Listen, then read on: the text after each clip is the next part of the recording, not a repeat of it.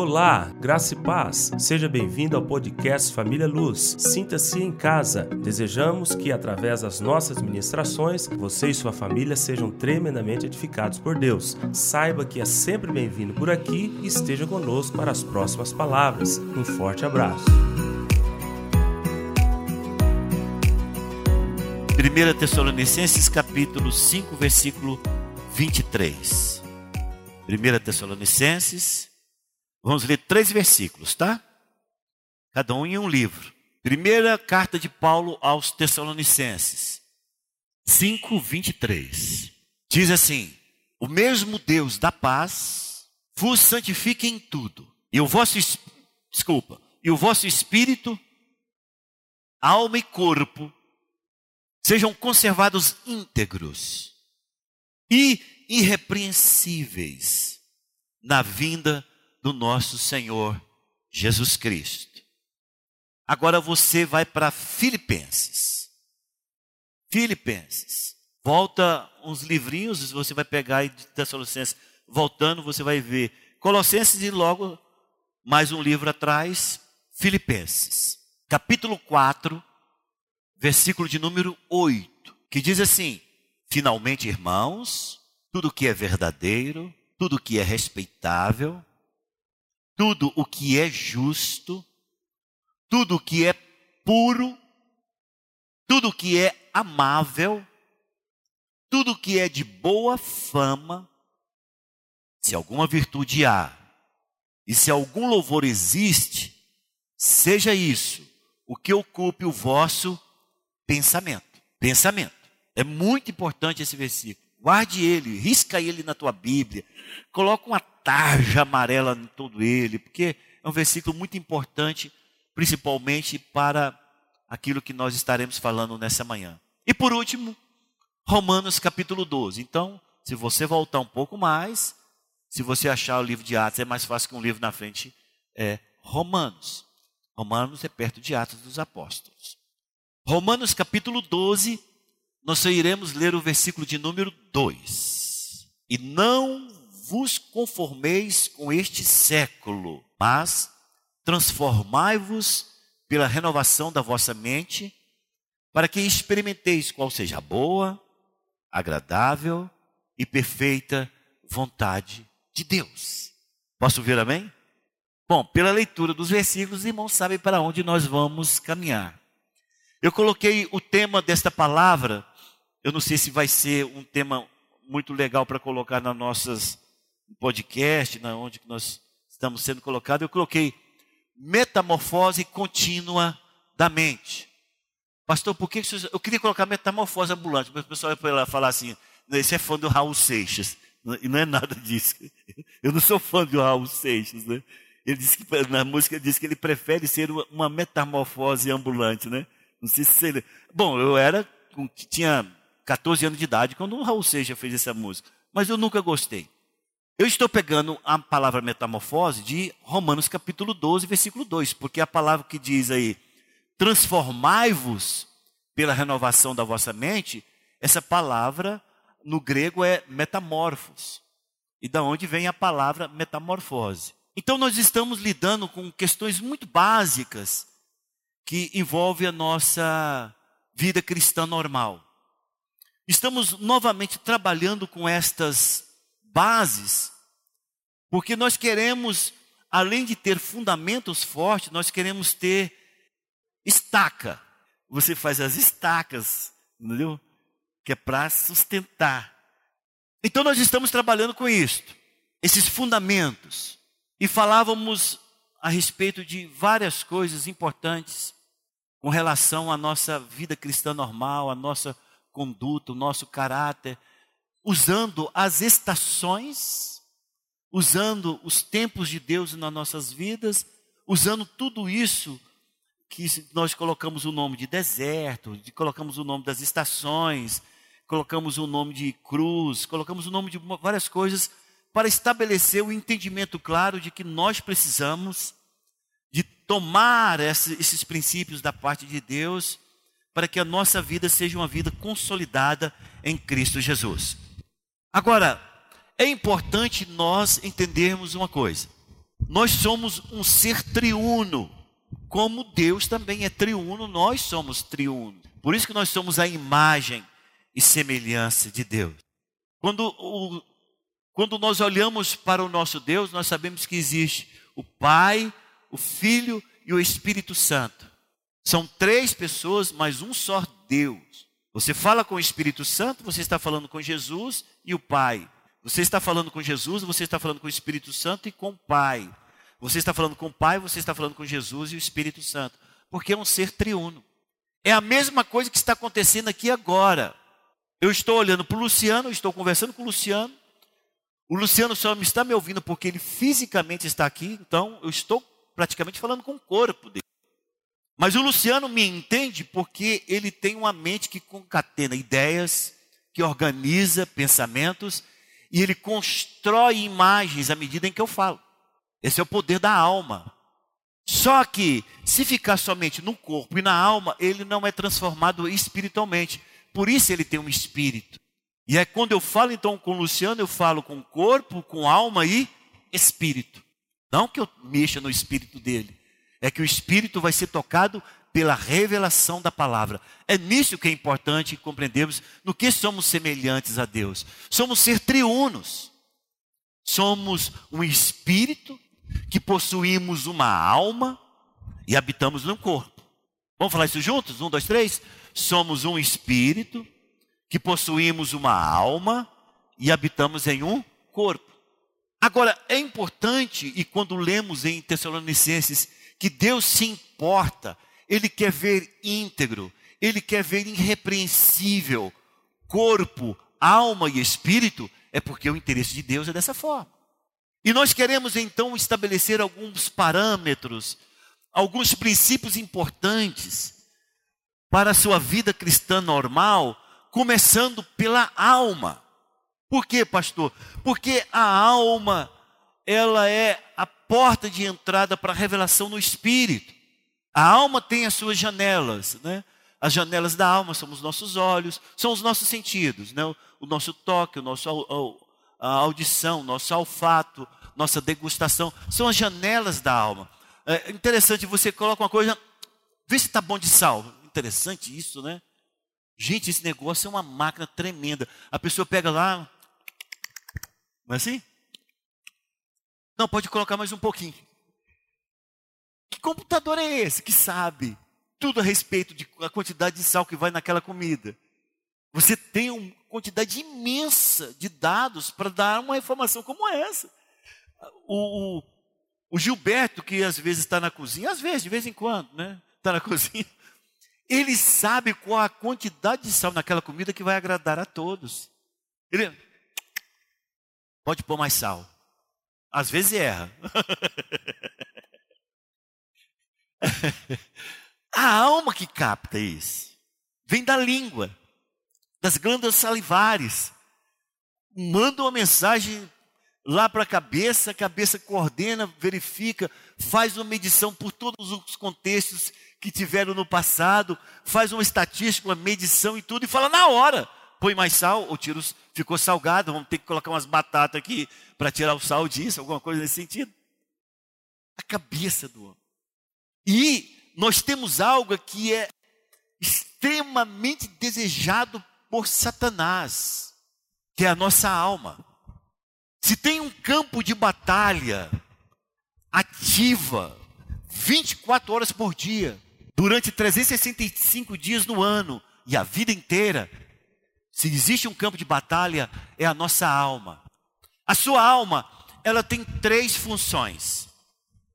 Ou podemos dizer, se reparte em três partes: a mente, que nós também podemos chamar de intelecto, mas a gente, nós, nesse estudo aqui, para ficar mais claro, vai ser chamado mente, a nossa mente, as nossas emoções e a nossa vontade. A alma tem essas três, é, essas três, esses três departamentos, e por nível de profundidade e por nível de revelação, começa com a mente, depois passa a outra parte mais interna, chamado emoções, e a mais reservada, de todas, a que está mais escondida, e que pouquíssimas pessoas têm acesso a elas, inclusive cristãos, é a vontade. A vontade é algo que nós vamos falar muito dele um pouco na frente, mas hoje eu quero começar com a mente, a mente humana, aquilo que nós temos. Então preste atenção. Quando nós nos convertemos ao Senhor Jesus, nós nascemos de novo. A palavra do Senhor diz isso. A palavra diz que nós nos tornamos novas criaturas, mas a todos aqueles que o receberam, né, receberam a vida de Deus e recebeu a ser recriados em Deus e, e se tornaram novas criaturas. Aquele que está em Cristo, nova criatura é, as coisas velhas passaram e tudo se fez novo. É isso que a Bíblia diz para nós. Acontece que quando você se converte ao Senhor Jesus, você vem com uma alma às vezes ferida, com velhos hábitos, com problemas emocionais. Isto não vai, isso não é, no momento da sua salvação, não é transformado. Por isso que Paulo diz: transformai-vos. É, é, é contínuo. Por isso que eu coloquei a mensagem metamorfose contínua. Então a pessoa se converte, ela vem com hábitos errados, ela vem com um monte de marcas do passado, ela vem com pensamentos errados a respeito de todos e dela mesma. E se esta pessoa, ela não tiver a sua alma transformada, ela nunca será útil para o reino de Deus. Não estou falando que ela não será salva, ela não será útil para o reino de Deus, porque o diabo vai paralisá-la sempre no passado. Deus deseja que a pessoa nasça de novo, e quando nasce de novo é o nosso espírito que se desperta, e agora a alma precisa ser tratada, para que a sua mente, na sua mente você tenha uma nova uh, autoestima, você tenha uma boa imagem de si mesmo, para que as suas emoções sejam curadas, curadas de mágoa, de rancor, de tristeza, de rejeição, curadas de, de ódio, curadas de, de traição, de vícios, qualquer coisa que estava nas suas emoções, e a sua vontade seja realinhada com a palavra de Deus. Porque antes disto, se você não se deixa tratar, a sua vontade não estava realinhada com a vontade de Deus.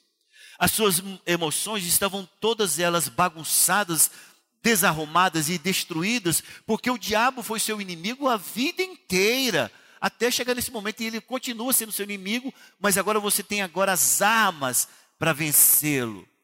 E a sua mente era impregnada de imagens erradas.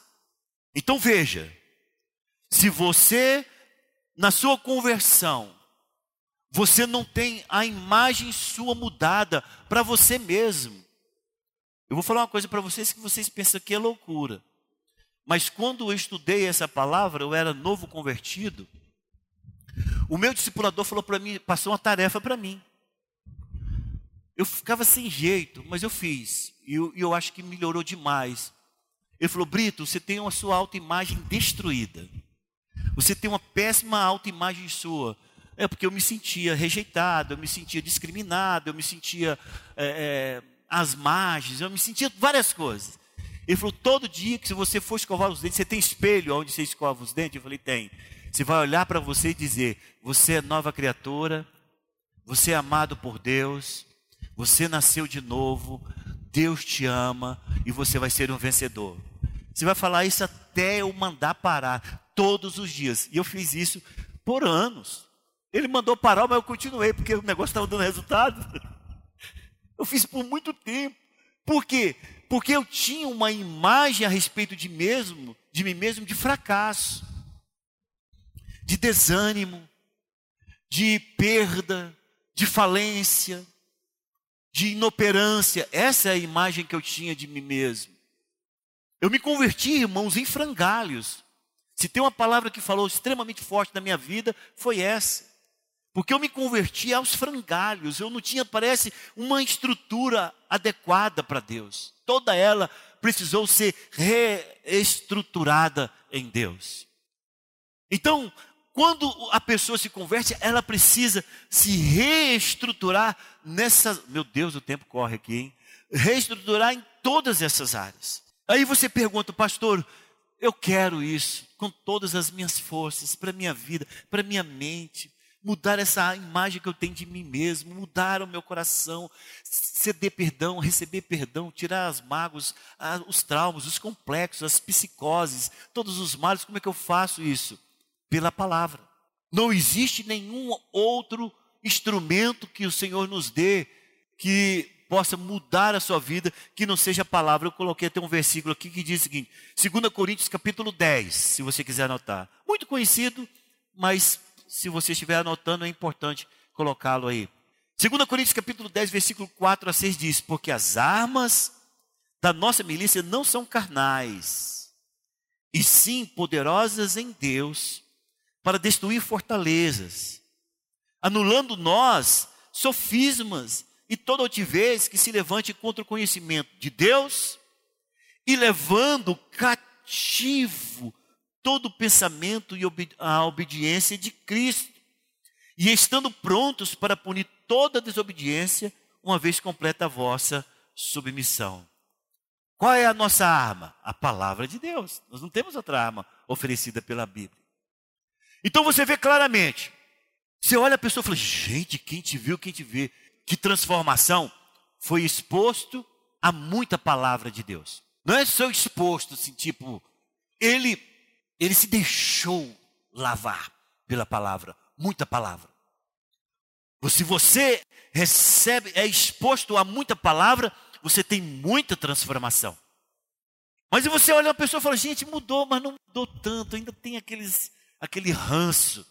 Foi exposto a pouca palavra ele, ele, ele não é uma pessoa de leitura, ele não é uma pessoa de, de, de ouvir a palavra, ele não é uma pessoa de contemplar a Deus na palavra.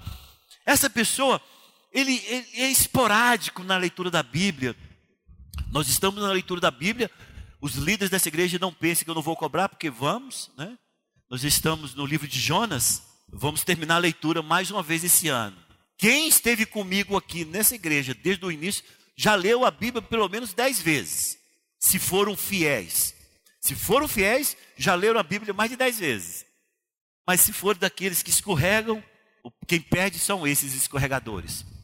Por quê? Porque a pessoa que é exposta à palavra, que traz a palavra, que lê, que insiste, que busca, que chora, essas pessoas são transformadas. A que são mais ou menos levadas pela palavra, é porque lê pouco, de vez em quando, é exposto é, momentaneamente, não se deixam moldar pelo poder da palavra. E aquelas que não lê a palavra? Você observa claramente, tem pessoas que têm anos e anos na igreja. É o mesmo. O temperamento não é controlado, não, não é ponderado. Você fala, cara, só se converteu, mas não mudou nada. Por quê? Porque não é exposto à palavra. É a palavra de Deus que vai nos transformar. É a palavra de Deus que vai mudar a mente. Então veja, o diabo vai tentar com todas as suas armas, com todas as suas influências, a te prender na imagem que você tinha do homem velho que você era. Vou falar isso mais uma vez. O diabo vai te forçar a compreender, ele vai tentar, ele vai colocar engrenagens, ele vai colocar ideias, pensamentos para você se ver como foi antes, como que você era antes e de que você nunca mudou. Porque desta forma, você não é você não é ah, você não é perigo para ele, você não é aquele que vai barrar as ações dele, você se torna um crente passivo que recebe todas as mensagens que ele quiser mandar na sua mente, você recebe. Por quê? Porque sua mente não é transformada, porque você não é exposto à palavra, porque você não gosta da palavra, porque você tem preguiça de ler a palavra, porque você acha que isso é besteira. É isso que ele quer fazer. Aí você fala, pastor, como que o diabo ataca a minha mente? Pensa aqui comigo. Se o diabo fosse atacar a tua mente na terceira pessoa, ele falar assim: Brito, você é imprestável. Brito, eu escutasse que é uma ingerência de fora, ele ia ter poder sobre mim? Não. Porque eu ia falar: sai agora, Satanás, eu sou mais que vencedor em Cristo Jesus. Se ele fosse atacar de fora, eu jamais iria permitir que ele tivesse domínio sobre a minha mente. Mas sabe como é que ele manda a mensagem para sua mente? Ele manda o ataque na sua mente na primeira pessoa. É para confundir com os seus pensamentos. O diabo ataca assim, ele fala para a pessoa: Eu sou imprestável. A pessoa que recebe esse ataque espiritual na mente dela, ela está pensando que é ela que está pensando. E ela constrói a imagem do que ela está pensando. O diabo fala: Eu sou perdedor, meus filhos não vão dar em nada. Na primeira pessoa, porque a pessoa que está sendo atacada, ela tem que ser confundida entre os pensamentos dela e o que o diabo está mandando. E é por isso que muitas pessoas, quando chegam para conversar comigo, falam: Ah, pastor, eu, eu, sou, eu sou negligente, eu sou um perdedor, é, tudo que eu ponho as mãos não, não funciona, ah, meu casamento não vai dar certo, a minha família é mesmo assim. Todas essas mensagens não são dele ou dela. Todas essas mensagens foi o diabo que atacou, em primeiro lugar, a mente dessa pessoa. Porque se ele ataca a mente dessa pessoa e ela constrói a imagem, aí já começou o processo da derrocada. Aí já começou o processo da perda. Ali já começou o processo da escravidão. De maneira que pessoas têm pensamentos recorrentes. Tem pessoas que vão dormir, ela fala, gente, não dou conta. Pastor do céu, minha, é, é, quase um disco furado eu custo dormir, eu estou perdendo noites de sono com um pensamento recorrente. A pergunta que você tem que fazer é esta. Olha aqui a pergunta, tanto que é simples. Você pergunta para você mesmo: eu quero pensar isso? A resposta vai ser não. O Deus que me ama, que me recriou, que me salvou, quer que eu perca a noite pensando isso? A resposta vai ser também não. Aí vem a pergunta crucial: então quem quer? me tirar à noite com esses pensamentos recorrentes? A resposta sua vai ter que ser: o diabo. Tá, tudo bem, descobri que é ele, o que, eu tenho que fazer? Vai renovar a sua mente pela leitura da palavra. Está com sono, está insônia? Vai ler a Bíblia, vai confessar a palavra, vai orar lendo a palavra, para você ver o que você vai ganhar. Tem pessoas que preferem assistir filme a noite inteira para dar a, alimenta a sua insônia do que ler a Bíblia a noite inteira. Na outra noite ele vai precisar dos filmes de novo, na outra noite ele vai precisar dos filmes de novo. Porque são coisas que não curam uma mente que foi cativada pelo inimigo. Bom, então tudo bem. Bola para frente então. Se essa pessoa está usando filme, está usando contar carteirinho, está usando remédio, está usando um monte de coisa, porque os pensamentos recorrentes estão tirando o sono dele por conta desse sintoma que eu estou falando. O que que o diabo construiu nessa vida? Ele construiu fortalezas. Ele estabeleceu naquela mente fortalezas. Ele tem domínio naquela mente daquela pessoa. Por isso que nós lemos esse texto que as armas que o Senhor nos dá elas não são carnais, não pode ser da carne, não pode ser algo visual, tátil, não pode, tem que ser algo espiritual que desce do trono. Por isso que ele diz: as armas que o Senhor nos dá, como está escrito aqui, porque as armas da nossa guerra, porque milícia é guerra, as armas da nossa guerra não são carnais, e sim poderosas em Deus, não é em mim, não é na força do ambiente, não é no poder da Globo, não é no poder da televisão, nem filmes que você contrata para assistir. Não, não é nesse poder, é no poder, poderosas em Deus, para destruir estas fortalezas e anular sofismas. Essa palavra é crucial para o seu entendimento.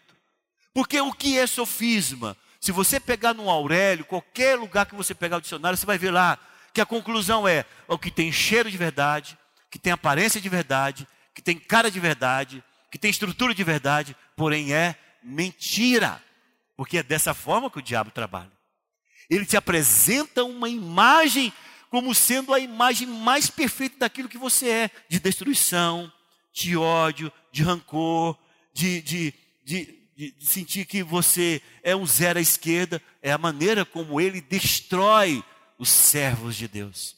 Então, a mente cativada, a mente que ele domina, ele constrói fortalezas, mas a palavra te dá a garantia de que você, de que você em Cristo Jesus tem as armas adequadas para vencer as ciladas do diabo. De vencer, de destruir essas fortalezas, de quebrar esses sofismas da sua mente. Pastor, como que eu faço isso? Eu não tenho remédio para te dar como tomar uma cibalena. Eu só tenho para você te oferecer a Bíblia, a palavra de Deus, a confissão da palavra, o poder da palavra, a autoridade da palavra, que vai te tirar dessa, dessa bancarrota que você se encontra. A sua vitória não está em minha oração forte, não é chamar o pastor Ezequiel Pires para orar com você com oração de libertação. Não. A sua vitória está se você se deixa moldar, se deixa transformar pelo poder da palavra. A sua mente precisa ser renovada. Eu estou só falando da mente hoje. Eu vou tratar ainda das emoções e vou tratar da vontade. Só a mente. Agora, concluindo para mostrar para você como que o diabo age nesses últimos minutinhos que eu tenho. Gênesis capítulo 3, versículo 6. Não precisa abrir, só porque eu vou ler, vocês vão lembrar desse texto. Vendo a mulher que a árvore era boa para se comer e agradável aos olhos e árvore desejável para dar entendimento, tomou-lhe do fruto e comeu e deu também ao marido e ele comeu. Então veja, em 1 João 5,18 diz, lá diz o seguinte: sabemos que todo aquele que é nascido de Deus não vive em pecado, antes aquele que nasceu de Deus, Deus o guarda e o maligno não lhe toca. Se o maligno não pode te tocar, aonde ele vai tocar? De longe, ele vai tocar na sua mente. Ele quer que você se auto-imploda, que você se autodestrua que você se auto é, é, desmorone, porque a palavra diz que ele não pode nos tocar. Então ele começa então a jogar dardos inflamados, porque ele tem que te vencer pelo poder da sua mente. Como que o diabo venceu lá no Éden? Ele mostra a árvore, vendo a mulher que a árvore era boa, vendo, colocando os olhos, ela constrói uma imagem. A mente trabalha o diabo conseguiu formar nela a imagem que ele queria daquela árvore da qual ela não podia comer. Ela viu que era a árvore boa, a, a imagem sendo formada. Depois da imagem feita, forma-se um pensamento. Ela começa a, a, a, lembrar constantemente daquilo, daquela árvore, daquela, daquele momento, da, dos adjetivos que Satanás falou daquela árvore. E ela então começa a guardar nos seus pensamentos, não tira, o pensamento fica recorrente. Árvore linda, árvore boa, árvore gostosa, né? É como se, pegar aqui bem grotesco, tá ok? E é mais fácil na área sexual. O cara vê a mulher bonita, ou a mulher vê o homem bonito. Uau! Não sei se ele vai fazer isso. Aí ele tá, oh meu Deus, né? Sai pensamento. Só que ele vai para a cama, vai para casa com pensamento só vendo aquela mulher, ou a mulher vendo somente aquele homem. Por quê? Porque ele, ela, ele, o diabo atacou com uma imagem. E a imagem agora está se transformando em um pensamento recorrente. Aí, lá no versículo diz o seguinte: e árvore desejável atingiu os sentimentos. Lá diz, e árvore desejável. A pessoa que olhou para a mulher, ou a mulher que olhou para o homem, e deixou que aquilo se aninhasse na sua mente, começa a despertar os seus sentimentos, a vontade de conversar, de sentir o cheiro, de abraçar, como será o beijo. Foi a mesma coisa que Eva fez. Gente, como é que é gosto? Como é que é aquela maçã? O que, que vai acontecer comigo? O que, que vai acontecer no meu corpo? Atingiu os sentimentos dela. E quando atinge os sentimentos dela, ela então começa a querer a vontade de, de comer aquilo. Então vem, tomou-lhe do fruto e comeu, e deu também ao marido, e ele comeu. Atingiu a vontade, a decisão, o ponto de decisão de pegar e fazer. Muitas pessoas estão, às vezes, envolvidas com outros pensamentos, com outras circunstâncias. A mente não para de pensar naquilo. Se ele não se livrar pelo poder da palavra, vai se consumir como pecado. Então veja, irmãos, isto aqui é um campo de batalha 24 horas por dia, 365 dias no ano, a vida inteira. E você tem que se armar para ter uma mente para pensar coisas boas, agradáveis, de boa fama, de virtude, para que realmente você tenha uma vida de vitória em nome de Jesus.